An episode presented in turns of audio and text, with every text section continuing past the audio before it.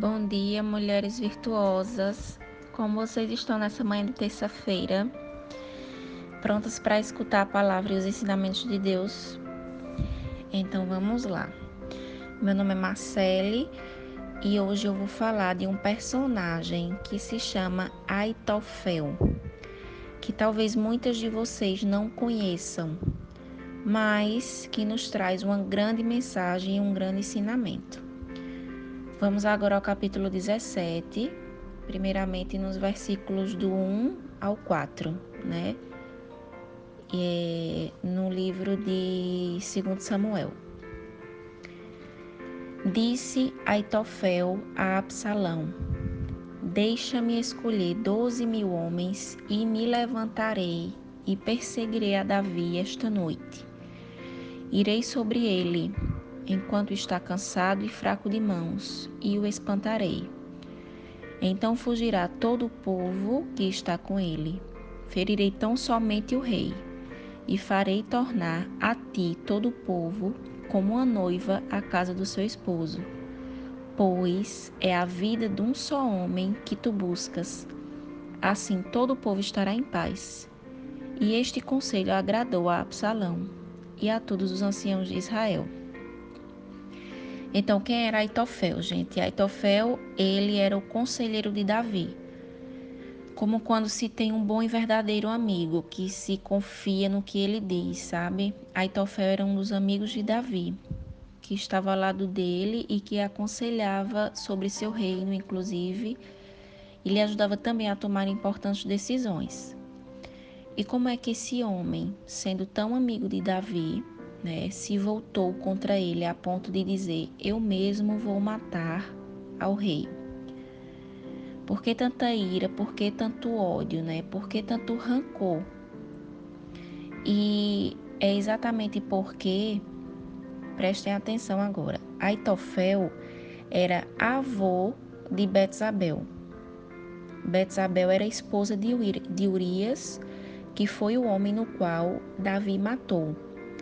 E mais, não somente matou, mas depois né, de haver matado esse homem, é, Davi tomou sua mulher para ser é, sua esposa.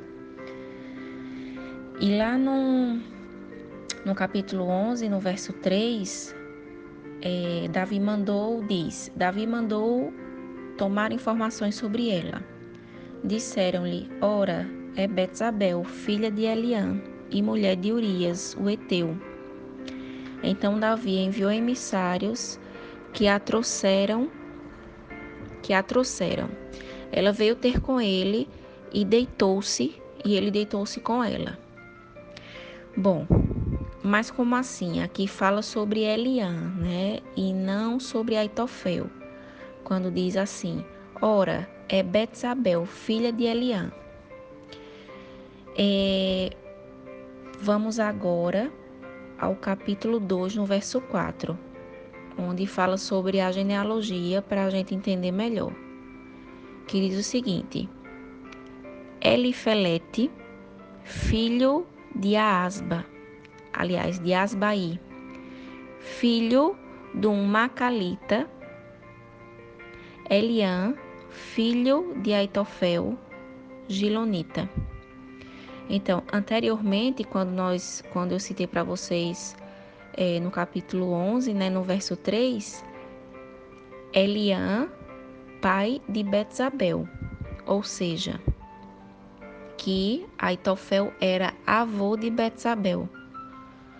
E quando isso aconteceu com Betzabel, é, quando é, Davi né, matou seu esposo e a tomou como sua mulher, Aitofel não fez nada no momento, mas ele guardou o rancor, né?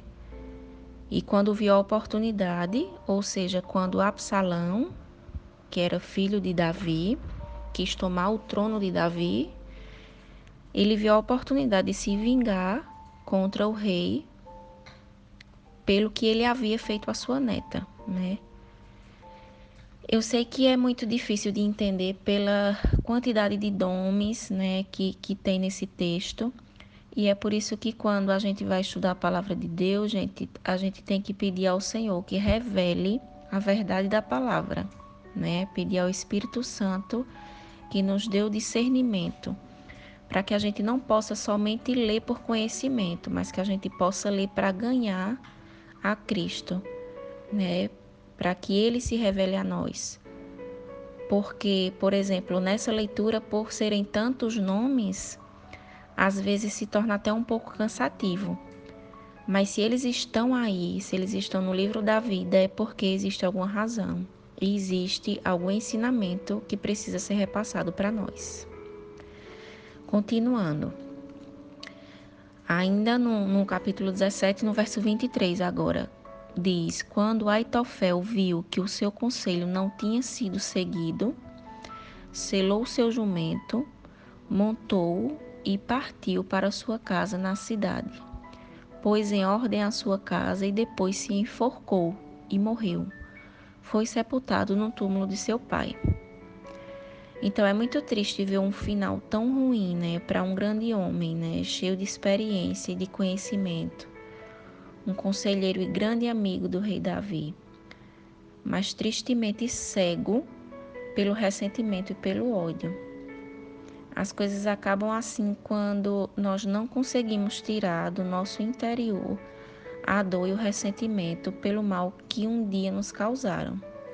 Essa história ela nos deixa como ensinamento que os conflitos eles existem, né? Que os desentendimentos também, mas que se estivermos basados na verdade de Cristo, com a maturidade do Espírito Santo, nós saberemos resolvê-los, nós saberemos solucioná-los e nos ensina também sobre confiança, sobre quem devemos escutar, sobre a importância de vivermos em oração para que a verdade, a vontade, o desejo de Deus se manifeste, para que você possa se tornar sensível à voz do Senhor.